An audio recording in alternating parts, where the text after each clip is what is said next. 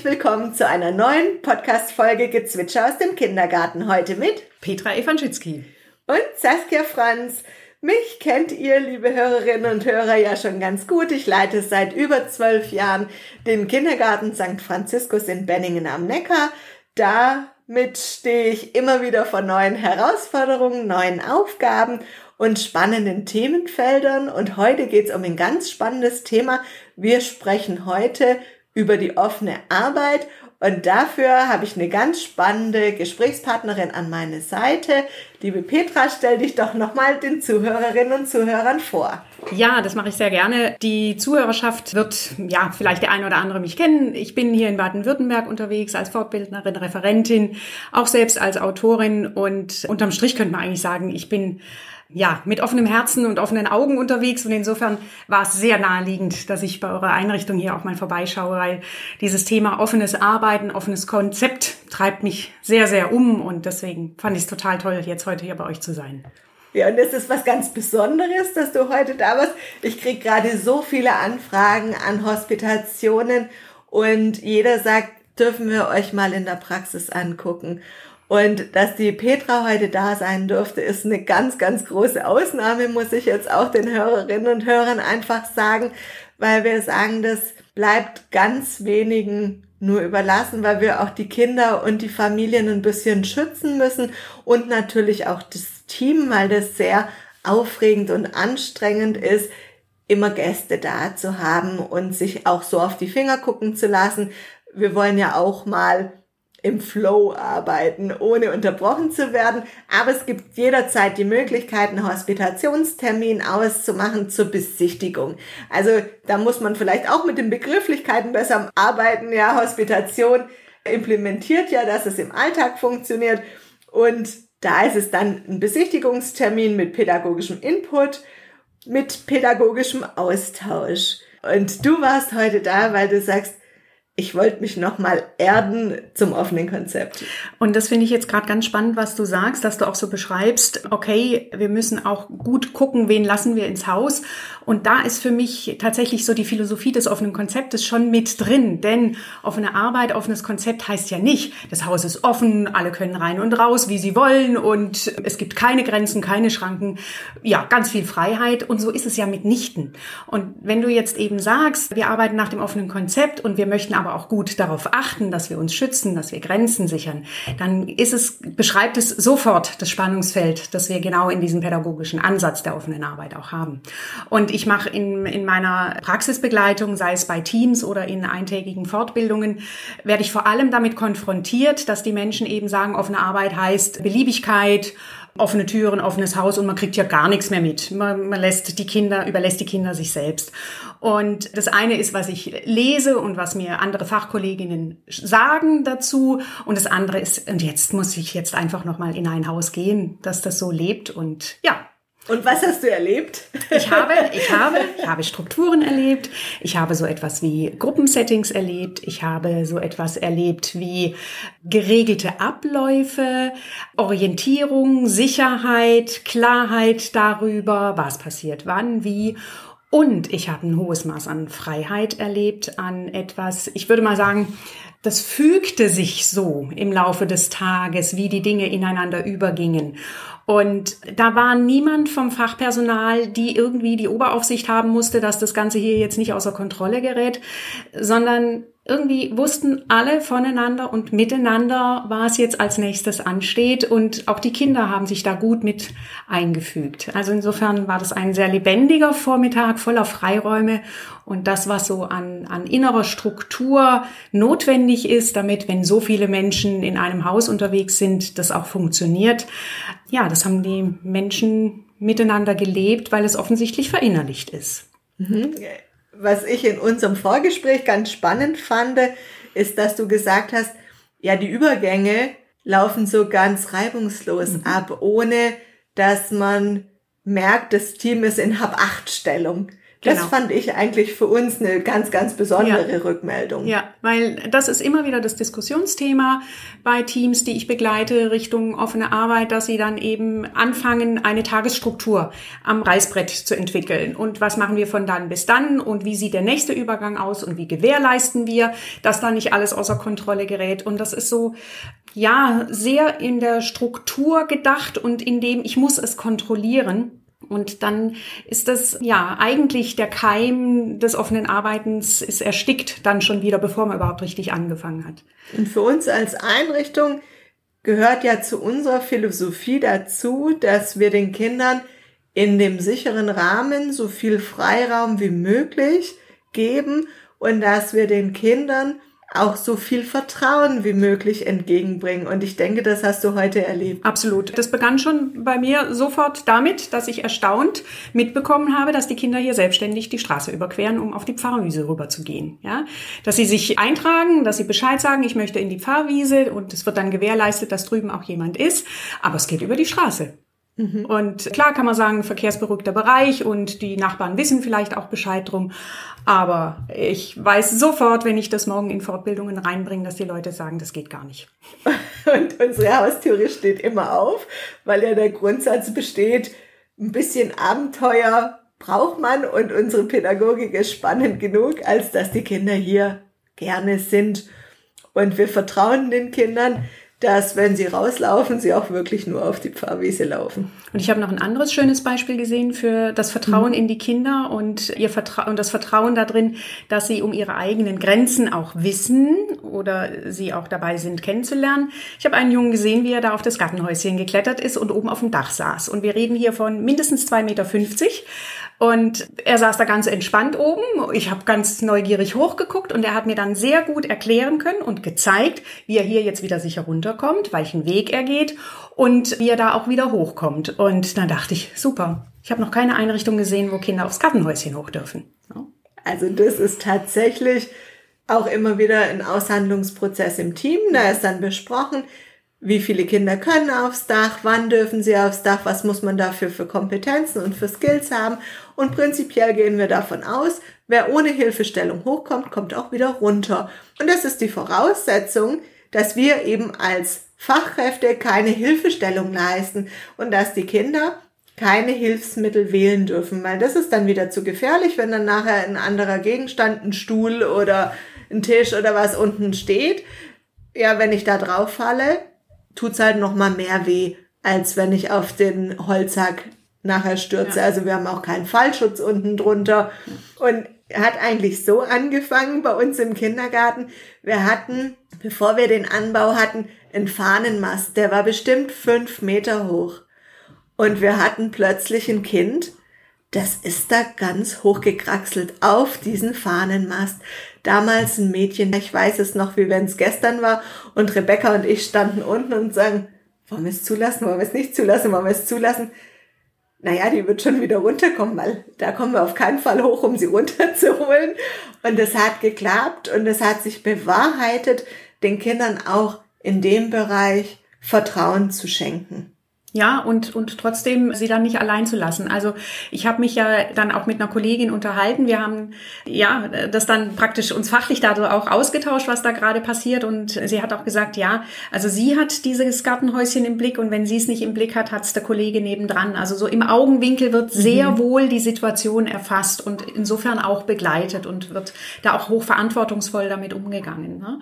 Und trotzdem ist es so, wir, wir wissen auch, dass die Kinder äh, vor allem dann gut lernen, wenn sie eben auch Grenzerfahrung machen dürfen. Und, und zum Lernen gehört einfach auch ins Risiko gehen dazu. Ne? Und, und wir können die Kinder davor nicht schützen. Also fürs Leben stark zu machen, heißt eben auch Risiko zuzulassen und, und sie ihre eigenen Erfahrungen machen zu lassen. Und das wiederum bedeutet, und so verstehe ich offene Arbeit auch, dass ich dafür offen bin. Also es ist wirklich eine Offenheit im Herzen. Ja? Wie oft habe ich die Diskussion in den Fortbildungen, dass wir dauernd uns nur über Gruppenstrukturen und Abläufe unterhalten und wir wir gar nicht gucken, Moment, was heißt denn Offenheit in der Beziehungsgestaltung mhm. auch? Und Offenheit in dem zuzulassen und den Kindern Raum zu lassen. Ja, das ist, ja. Das erlebe ich auch bei Kolleginnen und Kollegen in anderen Einrichtungen, dass sie im Freispiel so sehr damit beschäftigt sind und so stark darauf bedacht sind, dass nichts passiert. Mhm. Und wo ich sage, na ja, aber wir sind doch eine Kindertageseinrichtung.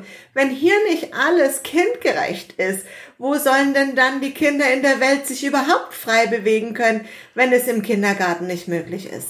Ja, genau. Also insofern Kita auch ein Stück weit als Lebensort zu verstehen und da ja nicht kontrollierte Situationen zu schaffen, sondern die Kinder auch Kinder sein zu lassen. Und dieses Zutrauen, also dieses Zutrauen in die Kinder zu haben, dass sie das schon richtig machen werden. Ja, ich hatte ein Team am Montag da, die haben sich komplett die Einrichtung angeguckt und die haben dann nur gesagt, boah, wie macht ihr das mit dem vielen tollen Material, das ihr habt, wie jetzt mit den Eisbechern. Wenn wir die Eisbecher den Kindern hinstellen würden, dann wären die sofort kaputt. Und wo ich sage, aber das ist doch unser Vorbild. Mhm. Die Kinder orientieren sich an uns. Wie gehen wir mit Materialien um? Sind wir achtsam? Sind wir nicht achtsam? Wie führe ich ein Material ein? Und sag, ja, es ist wertschätzend, wenn die Eltern reinkommen und sagen, wo, welche Eisdiele hat euch denn so viele Eisbecher geschenkt? Da muss ich sagen, es ist leider ein Trugschluss. Keiner, die haben wir teuer gekauft und die sind gar nicht so billig. Also müssen wir da sorgsam mit umgehen. Da kann ich nicht draufsteigen, da kann ich nicht drüber laufen, ich kann auch über Bücher nicht laufen. Und das ist unsere Aufgabe danach zu gucken, wie gehen wir damit um, wie gehen wir miteinander um, wie gehen wir mit anderen Dingen um, wie gehen wir mit Dingen um, die uns jemand geliehen hat. Mhm. Und da müssen wir uns selber immer wieder hinterfragen. Und da glaube ich, also ich meine, das, was ich jetzt bei euch heute so erlebt habe, ist ja ein Stück weit auch das Ergebnis eines sehr langen Prozesses, ein vorläufiges Ergebnis. Und ich nehme mal an, eure Reise hört ja auch nicht auf. Ihr, ihr seid ja auch immer wieder in der Auseinandersetzung damit, wo, wo können wir nochmal etwas verändern, so dass es noch stärker an dem orientiert ist, was die Kinder brauchen. Ein Team, das aus einer sehr stark strukturierten Form heraus sich weiterentwickeln will, wenn, wenn die auf einen Schlag alle Türen und Räume aufmachen und Material reinstellen, das ist für alle Beteiligten dann die Überforderung. Die Frage mhm. muss eher sein, also wie können erste Schritte dahin gehen? Und was ich so in, in den Gesprächen mit deinen Kolleginnen auch wahrgenommen habe, ist, dass ihr, glaube ich, da einfach selber sehr viel immer wieder in der Auseinandersetzung wart und, und auch gut geguckt habt, was mutet ihr euch selbst zu. Denn was immer wieder so die Denkschranke ist, die ich erlebe, ist, dass ich, also ich als Erzieherin meine, etwas kontrollieren zu müssen. Mhm. Und das ist so für mich die erste Denkschranke, die überwunden werden muss. Nein, es geht hier nicht um Kontrolle. Es geht nicht darum, etwas oder eine Situation im Griff zu haben oder ein Kind im Griff zu haben, sondern eben so wie du es beschreibst, ein Vertrauen darin zu haben, dass das Kind durchaus für sich auch was haben will und sehr schnell eben merkt, wenn ich mit dem Material so und so umgehe, dann habe ich ja selber nichts davon. Das heißt, es entsteht ja eine, eine Wertschätzung und eine Achtsamkeit im Umgang mit Material und Räumen dadurch, dass die Kinder auch erleben und ich habe da was davon. Ich, ich will das selber, dass es hier gut auch geordnet zugeht, dass Dinge auch wieder aufgeräumt werden. Und aus meiner Sicht sind es unterschiedliche Motive, die dahinter stehen. Ist zum einen die Angst, dass was passiert. Mhm. Wo ich sage, ja, das ist so ein bisschen wie beim Bademeister sein. Manchmal kann man nachher nur noch erzählen, was passiert ist, weil man es beobachtet hat, aber man kann nicht mehr rechtzeitig eingreifen. Also wenn jetzt ein Kind stürzt und vielleicht auf eine Tischkante fällt, weil es gestolpert ist im Gruppenraum, dann kann ich das aus der anderen Ecke des Gruppenraums nicht verhindern. Ich kann vielleicht nachher erzählen, was passiert ist, weil ich ja meine komplette Aufmerksamkeit mhm. dahin lenke. Und wenn ich aber entspannt in der Zwischenzeit mit dem anderen Kind was tue, kann ich das Kind nachher genauso begleiten mit seiner Verletzung, wie wenn ich jetzt nur in Hab-Acht-Stellung gewesen wäre. Also da muss ich immer Kosten nutzen. Ja, das ist mein, meine Lieblingsrechnung, die ich habe im Kindergarten. Ja. Und wenn ich da gerade reingehen kann und Oftmals ist es eher auch so, dass gerade dann, wenn ich es besonders gut kontrollieren will und unter Aufsicht haben will, dann erst, erst recht etwas passiert. Mhm. Ja? Also es ist eben nicht gewährleistet, nur weil ich jetzt permanent mit dabei bin und sage, und jetzt wird das gemacht und das wird das gemacht, dass dann kein Risiko mehr da ist. Ne? Also naja, self-fulfilling prophecies. Ja, ne? genau. ne? Also dann wird wahrscheinlich eher darauf gewartet, dass was passiert. Und der nächste Punkt ist, dass was unordentlich wird oder chaotisch aus dem Ruder läuft Aber wenn die Rahmenbedingungen klar gesteckt sind, wenn mit den Kindern im Aushandlungsprozess vereinbart wurde, wie hier damit umzugehen hat, dann kennen die Kinder das und dann können wir darauf vertrauen, dass die Kinder das so umsetzen. Und wenn sie es nicht so umsetzen, dann muss ich nochmal in Aushandlungsprozess gehen oder dann muss ich mich vielleicht als Fachkraft hinterfragen, warum machen sie das nicht? Was passt da jetzt noch nicht an der Absprache, die wir getroffen haben? Und wir müssen immer davon ausgehen, dass Kinder das nicht mutwillig tun. Genau, genau. Genau, sie haben, sie haben einen guten Grund, es steckt ein Sinn dahinter und manchmal überblicken sie nicht gleich, was die Konsequenz des Ganzen ist. Aber es geht hier ja nicht um absichtlich Sachen kaputt machen wollen, weil, weil man jemand anderem schaden will, sondern es stecken andere Themen dann dahinter. Was für mich auch noch mit diesem scheinbar wichtigen Gedanken des Kontrollierens auch zusammenhängt, ist für mich, immer wieder das, was, was ich hier vor allen Dingen in, in unserer Gesellschaft so wahrnehme, wie definieren Erwachsene sich gegenüber Kindern. Und die offene Arbeit lädt dazu ein und ermutigt auch, zuzulassen und anzuerkennen, dass Kinder auch Menschen sind mit eigenen. Rechten und dass sie ein Recht darauf haben, ihren Tag, wie das ist mhm. ihr Lebensalltag, den zu gestalten und hier auch zu entscheiden. Und das wiederum bedeutet, ich als Erwachsene muss davon ablassen zu sagen, ich bestimme hier, nur weil ich der Erwachsene bin. Und die machen so interessante Sachen. Ja, und auch da ist es doch wieder, sich auf die Themen der Kinder einlassen, ein ernsthaftes Interesse an den Themen der Kinder haben, mit den Kindern in Dialog kommen und dann einen Bildungsprozess zu begleiten. Und das ist gar nicht so einfach, wirklich die Aufmerksamkeit darauf zu legen, in welcher Entwicklungsstufe befindet sich das Kind? Was braucht das Kind gerade von mir, ohne dass ich dem Kind den Erfolg des Tuns mhm. nehme? Und das erfordert ganz schön viel Beobachtungsgabe, Fingerspitzengefühl und pädagogisches Know-how. Ja, genau. Und zu dem pädagogischen Know-how gehört eben auch, dass ich etwas darüber weiß, wie Lernen eigentlich geht und, und, und woran Kinder besonders gut lernen. Und da haben wir das Konzept der Zone der nächsten Entwicklung von Vygotsky. Und er beschreibt diese Zone der nächsten Entwicklung eben als die Zone, in der das Kind an der eigenen Herausforderung dran ist und eben jetzt auch Dinge tut, die es bislang nicht gemacht hat und da drin jetzt begleitet werden will. Und diese Zone der nächsten Entwicklung, also was ist das Thema des Kindes? Woran ist es gerade jetzt dran? Was ist es im Begriff als nächstes für sich zu lernen? Das sehe ich nur in offenen Konzepten, nur in der Offenheit, im freien Spiel, in, in der freien Wahl der Materialien, der Räume und der Spielpartner. Mhm. Wenn ein Kind permanent, ich überstreibe es jetzt, plakativ, von Angebot zu Angebot geleitet wird, schon mit der guten Absicht, das Kind gut zu fördern, kann, kann nicht sichtbar werden, was ist eigentlich das Thema des Kindes. Und dann ist es fast schon mit Animationen zu vergleichen, ja. weil die Kinder müssen nicht mehr de selber denken, ja. weil sie alles immer vorgesetzt kriegen. Und natürlich gehört zum Entwicklungsprozess auch ein Stückchen Langeweile dazu. Aber wir erleben, dass bei uns im offenen Konzept die Kinder so ankommen, dass sie einen Plan davon haben, was sie heute machen möchten. Genau. Sie haben genaue Vorstellungen davon, selbst wenn sie ganz klein sind, wie ihr Tag heute zu laufen hat. Und es ist ihr Recht, mhm. diesen Tag mhm. so zu leben. Und du hast es ja schon angesprochen, dieses Recht auf den heutigen Tag. Mhm. Und da gehört eben dazu, dass ich nicht für eine Woche Bauzimmerverbot bekomme. Mhm. Mhm. Oder dass ich nicht ausgegrenzt und ausgeschlossen werde. Ja, es ist ein Grundbedürfnis, zur Gemeinschaft zu gehören. Mhm, mhm. Jedes Kind möchte zur Gemeinschaft gehören.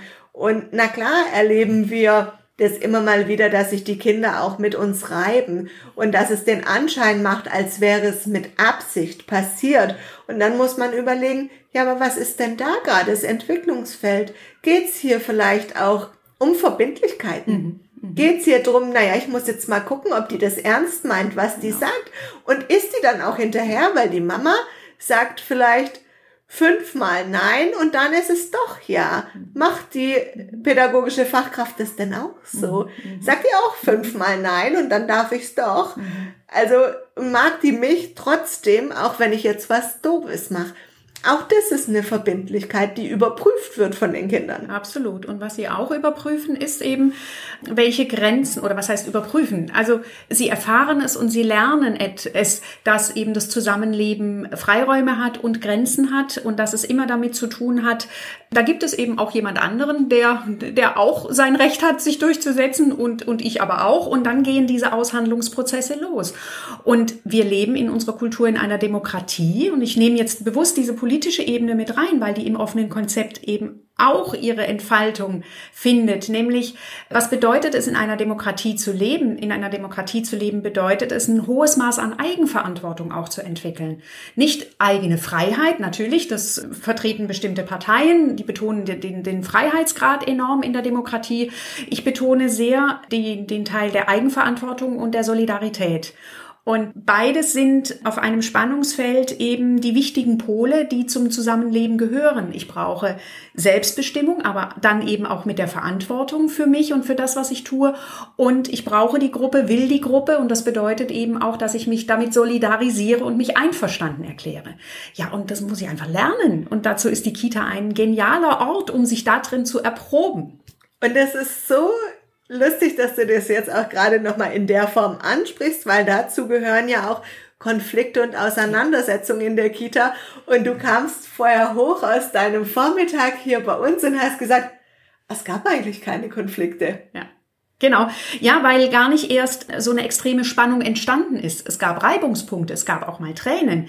Die Art und Weise, wie dann aber miteinander umgegangen wurde, hat es gar nicht erst eskalieren lassen. Und es war eben auch erkennbar, da fühlen sich unterschiedliche Menschen jetzt auch mitverantwortlich dafür, dass diese Situation jetzt wieder für alle geklärt ist und gut weitergehen kann. Und die Kinder wissen mittlerweile auch schon ganz gut, wie sie selber Aushandlungsprozesse führen können und wie sie miteinander da in ein gutes Kompromiss kommen.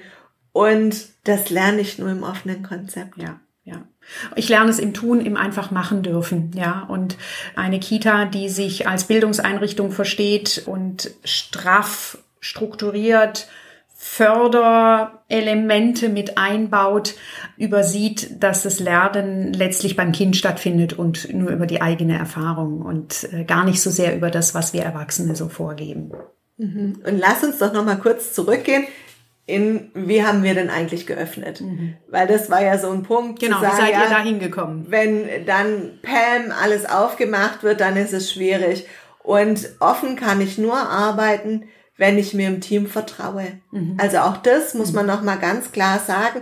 Das war ein erster großer Prozess, den anderen zu vertrauen, dass sie mein Bezugskind sehen. Mhm. Ja, und dieses ah, ja. deins und meins. Mhm. Wir hatten auch früher gab es bei uns die Mäusegruppe und die Schwalbengruppe und auf allen Spielsachen stand drauf, welches Spielzeug in welche Gruppe gehört und tauschen ging gar nicht. Mhm. Ja, auch da dieses Groß- und Offen-Denken schon, ja, alles ist für alle da und zu vertrauen, die werden mir schon sagen, wenn was nicht okay ist mit dem Kind oder wenn das Kind auffällig ist und man drüber sprechen muss.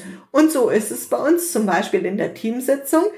Jeder hat das Recht zu sagen, ich möchte für die Kindbesprechung, für die Fallbesprechung dieses Kind nominieren mir ist aufgefallen das und deshalb setze ich es heute auf die Agenda.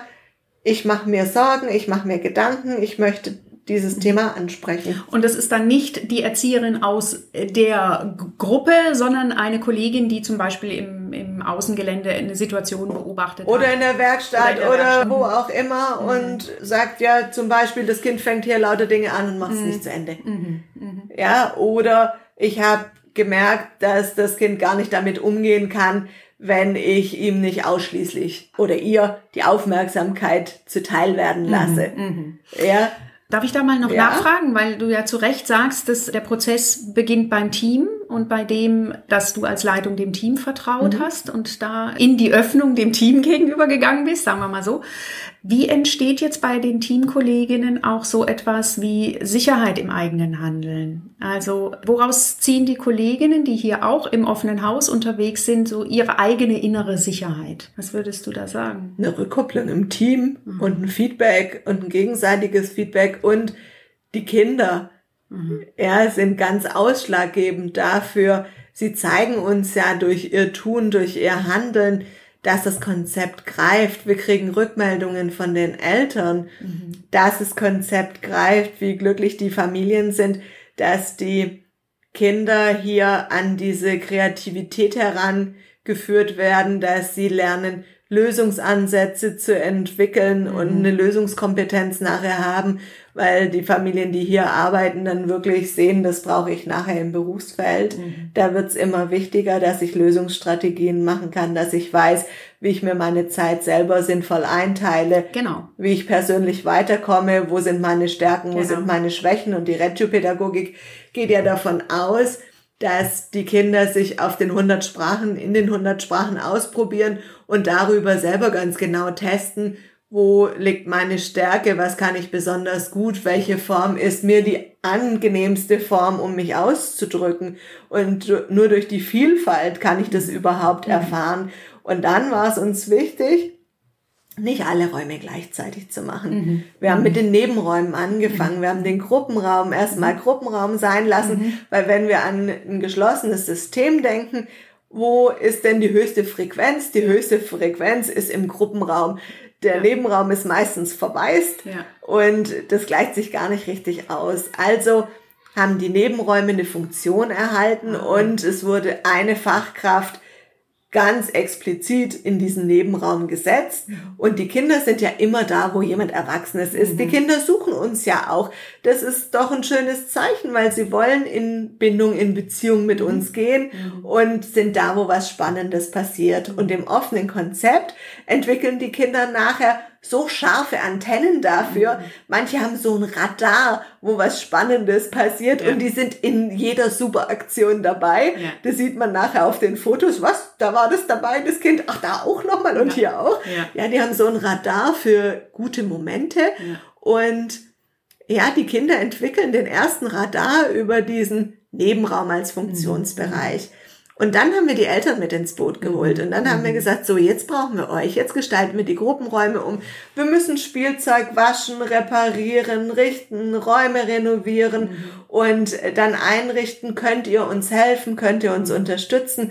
Und die Familien haben sich super mitgenommen gefühlt, dass ah, ja. sie damit dabei sein konnten mhm. in diesem Veränderungsprozess mhm. und dass sie helfen konnten. Es war gar kein Thema dabei zu sein, es war keine Diskussion, mhm. wird es gut oder wird es nicht gut und dann war uns super wichtig, dass die Funktionsbereiche ganz klar abgegrenzt sind. Mhm. Das hast du ja auch beim Durchlaufen gesehen, ja. in den Räumen gesehen. Ja. Es gibt keine Vermischung. Ja. Es war am Anfang so die Frage, oh, ich habe jetzt hier den Kreativbereich, aber das Kind, das immer bei mir ist, spielt so gern mit Baggern. Ja. Können wir jetzt nicht noch die Baggerkiste hier stehen lassen, ja. weil das Kind ja. braucht es noch.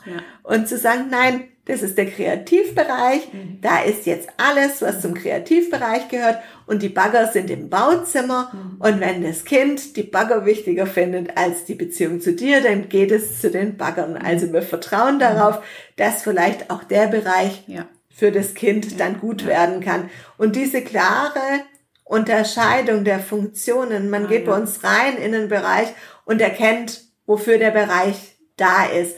Und das zeichnet eigentlich unsere Funktionsbereiche mhm. aus. Und damit haben wir quasi ein Strukturelement. Ja, also mhm. in der offenen Arbeit gibt es sehr wohl Strukturelemente, aber eben nicht die, die man vielleicht aus der klassischen Gruppen- und Viereckenpädagogik kennen würde. Ne? Absolut. Und dann ist ja die Frage, oder wir kennen ja auch alle Einrichtungen, wo es keine bestimmte Raumzugehörigkeit mhm. gibt, wo man morgens spontan im Raum zugewiesen wird. Mhm. Und ich finde, als Leitung, das erkennt man in der Einrichtung, mhm. weil dann fehlt das Herzblut in dem Raum, dann fehlt die Verantwortung. Da sind dann oftmals die Spielmaterialien ein bisschen runtergekommen, dann ist, gibt's keine Weiterentwicklung, das sieht über Wochen, Monate, Jahre, sieht dieser Bereich gleich aus und wir haben uns damals dafür entschieden, als wir ins offene Konzept gegangen sind, haben wir gesagt, okay, wir machen Experten. Mhm. Man ist für immer fest in einem Bereich, mhm. weil man möchte ja die Früchte des Tuns ernten. Dann haben wir gesagt, was für immer ist doch ein bisschen lang. also können wir es mal für ein Kindergartenjahr machen. Ja, ja. Und dann haben wir es für ein Kindergartenjahr gemacht und dann saßen wir zusammen mhm. und dann haben wir gesagt, und will jemand tauschen? Nee, auf keinen Fall. Wir wollen ja die Früchte, die wir gesät haben, jetzt auch ernten, weil jetzt mhm. fängt es gerade erst an, mhm. nach einem Kindergarten ja Spaß zu ah, machen okay. in dem Bereich, weil jetzt bin ich mir sicher, jetzt weiß ich, was die Kinder brauchen, ja. jetzt wissen wir und dann haben wir nochmal drauf geguckt, haben wir die richtige Größe für den Bereich gewählt. Du hast heute Morgen gesagt, wow, euer Rollenspielbereich, der ist ja riesig. Mhm, mhm, genau, ja. Und er hat vor allen Dingen äh, die Vielfalt, die ich sonst in anderen Rollenspielräumen vermisse. Also weil da einfach eine Bühne ist, ein Vorhang, ja, eine Theaterkulisse und dann natürlich Material, um in andere Rollen zu schlüpfen. Ne? Ja, und noch die Schreibwerkstatt, wo man dann einfach sagen kann, ja, ich brauche Platz. Wenn ich das mache, ja. wenn ich diesen Wunsch des szenerischen Spiels für die Kinder umsetzen möchte, mhm. dann brauche ich einfach Platz. Da kann ich nicht ein kleines Kämmerchen, ein Nebenkämmerchen nehmen. Da war dann auch die Frage, ist es nicht der Bereich, wo die Kinder mal am ungestörtesten spielen können? Mhm. Können sie das nicht am besten auch alleine, wenn ich mich mit Entwicklung der Kinder- und Entwicklungspsychologie auseinandersetze, weiß ich, es ist mitunter der wichtigste Bereich der Einrichtung. Also geht es auf keinen Fall alleine mhm. und das muss man sehen im Umfeld, also war unser Anstoß. Und so gehen wir immer ran, dass wir gucken, passt es für die Kinder, die wir gerade haben noch? Ist unsere Raumaufteilung noch gut? Sind die Menschen, die in den Räumen sind, noch zufrieden mhm. mit dem, was sie dort tun? Möchte jemand wechseln oder tauschen? Und wir haben natürlich festgestellt, dass es jetzt keinen Sinn macht, dass die Erzieherin, die die neuen Kinder aufnimmt, mit zwei Jahren im Vorschulbereich im Raum sitzt, mhm, mhm, sondern die gehört in den Nestbereich. Mhm, mhm, und weil du ja beschreibst, Kinder haben auch das Bedürfnis, sich mal zurückzuziehen oder für sich zu allein zu spielen, da habe ich bei euch an unterschiedlichsten Stellen die Ecken entdeckt, wo Kinder das machen können und zum Teil auch gemacht haben. Ich muss dann nicht sagen, und im Rollenspielbereich sind sie da, wo sie dann für sich sein können. Ne? Also wenn ich allein die Pfarrwiese nehme, hinter dem Erdhügel, wo man da dann auch so seine Ecken hat, wo man ungestört einfach mal so für sich sein kann, oder die Sessel, die bei euch stehen, wo man sich ein bisschen abwenden kann vom Gruppengeschehen und mal so für sich sein mhm. kann. Das Sofa, wo zwei Kinder dann zusammensaßen und sich gegenseitig vorgelesen haben. Also von daher habe ich so Ruheelemente quer durch alle Bildungsbereiche hindurch hier im Haus gesehen. Ne? Und das muss man sich halt überlegen, wenn man in die Raumplanung geht. Mhm. Wo gibt's eine Ruheinsel in dem Raum? Wo gibt's eine Rückzugsmöglichkeit? Wo ist die Aktivität? Wie können wir eben auch hier wieder sicherstellen, Aktivität, Ruhe, Aktivität, Ruhe.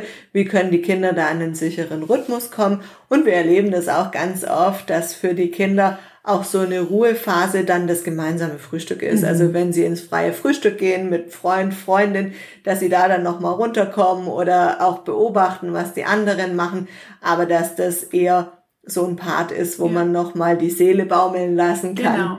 Und das ist ja auch etwas, was Kinder für sich selbst erstmal erlernen müssen. Welchen Rhythmus brauche ich? Was tut mir selber gut? Wie kriege ich den Wechsel zwischen Spannung und Entspannung hin? Und wenn ich eben immer nur von außen getaktet durch den Tag laufe, entwickle ich ja gar kein eigenes Gefühl dafür, was ich selber brauche und welcher Rhythmus mir gut tut. Insofern ist es auch hier wieder wichtig, die Offenheit dafür zu haben, dass Kinder das für sich selbst entwickeln. Genau. Und bevor wir jetzt in den Schluss einsteigen von unserer Podcast-Folge, Petra, gibt's noch so eine Frage, die so ganz typisch ist für diese Fortbildung zum offenen Konzept, wo du denkst, es wäre ja wichtig, den Hörerinnen und Hörern die Frage hier in dem Rahmen nochmal zu beantworten. Also so wie ich es jetzt heute erlebt habe, bei dem, was ich auch weiß und was in Fortbildungen auftaucht, ist schon ein Schlüsselelement, die Eltern gut mitzunehmen und in diesem Prozess die Eltern auch ein Stück weit zu Mitgestalterinnen und Mitgestaltern zu machen. Also im Grunde so, wie du es vorhin beschrieben hast. Dann komme ich nicht von der Theorie her und von, von der Entwicklungspsychologie her, sondern lass die Eltern ein Stück weit auch erleben, was es bedeutet, Kind zu sein und, und was gut tut im Kindsein. Und den Prozess mit den Eltern zu gehen, halte ich für unabdingbar. Und da haben wir ganz spannende Elemente dazu. Da haben wir zum einen unseren Infotag für neue Familien, wo in jedem Fachbereich jemand ist und die neuen Familien dürfen durch unsere Einrichtung laufen, die interessiert sind und überall ist jemand, der sie in Empfang nimmt, der ihnen die Funktion des Bereichs erklärt, der ihnen Infos aus dem Kindergarten gibt. Also das ist schon bevor wir in die Einrichtung kommen, haben wir dieses Mitnehmen von den Familien. Dann richten wir das, wenn es geht, immer wieder am Elternabend ein. Als in der Pandemie nicht ging, haben wir ein Video gemacht für die Kindergartenfamilien, um ihnen zu zeigen, was hat sich eigentlich in der Einrichtung verändert? Wie muss man sich das jetzt vorstellen mit Mauer? Mhm. Und mhm. dann ist es so, dass wir am Elternabend das schon immer ermöglichen, dass die Familien nochmal rumlaufen, sich nochmal alles angucken. Es verändert sich ja immer wieder und manchmal dann eben auch nach dem Abholen oder beim Abholen, wenn sie sich was Besonderes angucken wollen, mhm. nochmal mit dem Kind. Und dann gibt's natürlich ja den E-Mail-Verteiler und die Kindergartenzeitung und ich finde es immer so ausschlaggebend, dass wir A, mit den Familien in der Sprache sprechen, die jeder versteht. Mhm. Also nur um gut pädagogisch zu sprechen, muss ich nicht mit lauter Fachbegriffen mhm. um mich werfen. Mhm. Ich kann auch in einfacherer Sprache sehr gut pädagogisch mhm. werden. Mhm. Und dann ist es immer wichtig, dass wir nicht nur sagen, was wir machen, sondern warum. Mhm. Welche Idee steckt denn dahinter? Und seit wir so transparent arbeiten, haben wir unglaubliche Erfolge. Mhm, mhm.